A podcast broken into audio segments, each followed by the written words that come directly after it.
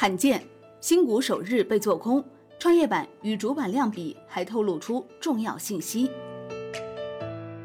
八月二十六号，A 股市场有所回落，经过连续上涨的创业板也回调较主板稍多，股指向上趋势未变，但短期分化仍明显。随着创业板注册制开启，市场涌现出一些不一样的新局面，需要投资者关注。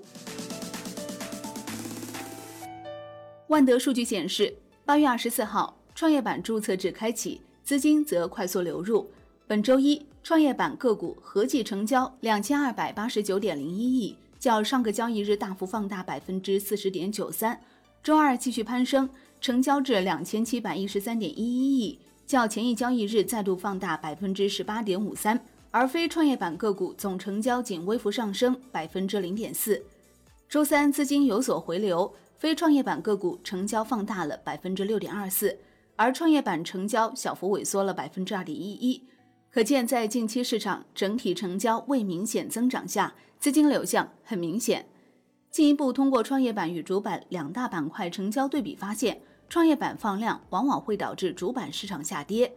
以上证 A 股与创业板成交额比值来看，比值越低，沪指走弱的概率也越大。如近期比值大幅下跌，并跌破一点五的重要关口，创今年以来最低。资金涌向创业板，造成主板人气走弱，沪指连续两天下跌。从近几个月沪指与创业板指 K 线图对比来看，多数时间两者走势趋同，仅少数时间段二者走势存在背离，因此市场多数时间是一致的，跷跷板效应并不突出。但当前市场总量保持动态平稳时，若创业板大幅波动，对主板可能会有一定的此消彼长作用。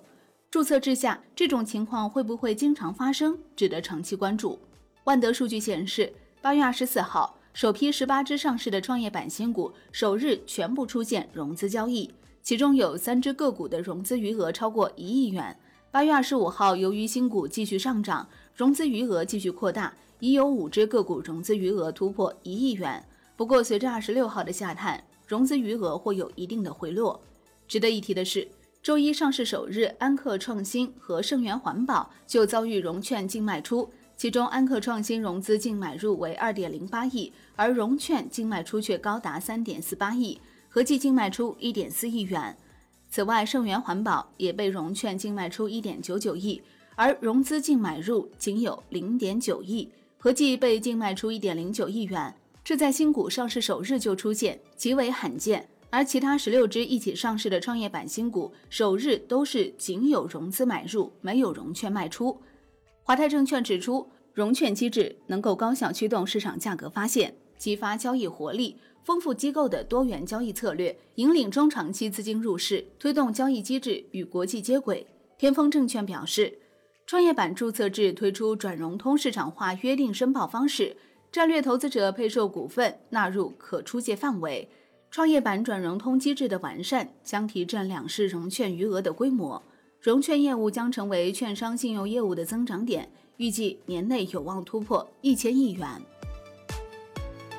好的，感谢收听，更多优选基金请打开万德基金 APP，也欢迎您关注转发哦。我是林欢，财经头条，我们再会。